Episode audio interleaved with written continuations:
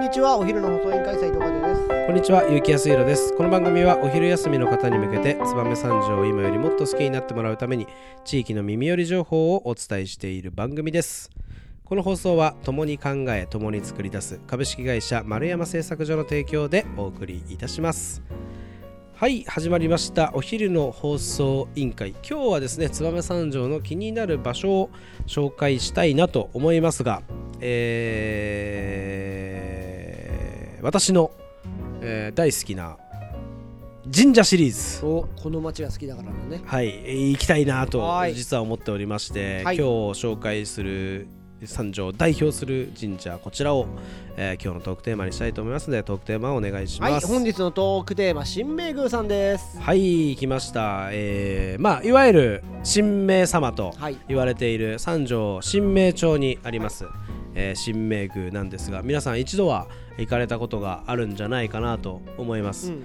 えー神明様の、えーちょうど、えー一の木戸商店街と、えー中央商店街のはい。間、あうん真ん中ぐらいにあるのが、えー新神明宮なんですけど、えーとそうですね。まあもっと言うとですねち昭栄通り商店街の終わり。だから3つの商店街の中心にはいはい。ある、えーのが、えー三条神明宮と。はい本当に中心市街地の真ん中の真ん中なんですよね。真ん中の真ん中ね。実は、はいはい。えーそれが、あのー神明様になっていてですね。もちろん、えー、と自鎮をしているという意味もあるんでしょうし、えーお隣ちょっとね近くには愛宕神社うん。ありますしまたその先い行っていただきますと三条祭りをよくやっている、えー八幡様あると。まだ本当に、えー三条町の最初の、えー神社ということになってますけど。うん。勝田さんどうですか？神明宮。行ったことありますか？いやーやっぱりはい。新明宮さんははい。三条祭りの時そうですよね。必ずあの立ち寄りますよね。はい。はい。でそういったところであのーいつも三上さん。はいはい。ね。宮司さんです宮司ねさんからあのーお疲れ様と。はいはい。ちょっと俺の気持ちも入ってですね、はい。あのお水をねこう出していただける休憩所として、はい。まあ青年会議所に入ってるので、うんうんうん。まあ、そういった方々にねぎらいも込めていつもご配慮いただいてるんですけど。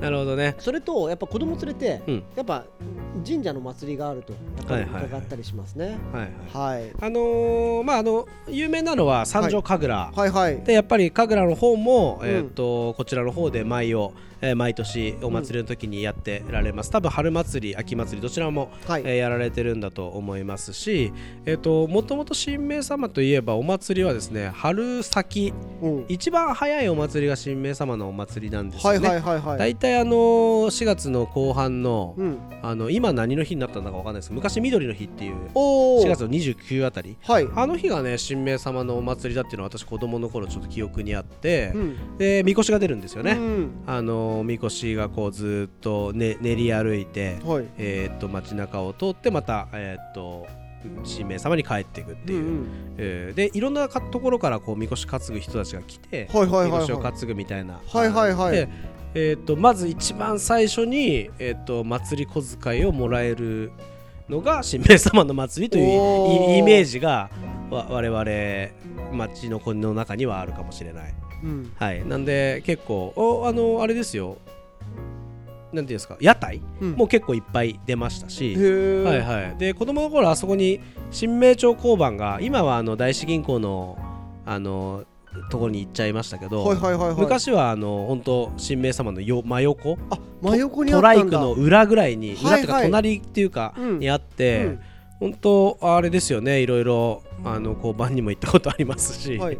あのいや神明様で遊んだ記憶が結構いっぱいありますね、なんか子供の頃あそこちょっと公園にもなってたりとかするので、で池がね、うん。昔は水があったりとかあしてそうなんだ。そうそうそう。とかいそういろいろいたずらをしたりとか。発出所もさ、うん。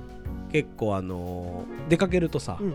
昔は鍵かかってなかったりとかえしてさ、なんかちょっと入っていたずらしー、なるたりとかさほどね。まあ昔はすぐあそこあったもんね。そうそう、あのパルルム2出てきたあったりだからパルム2とか立体駐車場とか、うんまあ神明様とか含めてなんかそれこそうんエアガンでサバイバルゲームしたりとかさうん。鬼ごっこしたりとかさなんかチャリでレースしたりとかうんさすごいやったよ。やいいよねまあでもねそういった思い出のいや本当にあの子供の頃らからお世話になってますし、はい。あのーうちのばあちゃんがねすごい信心深い人なんで、うんうん。神明様にもとにかく毎年巨額の寄付をしてるそうなんですね。らしいです。はい、はい。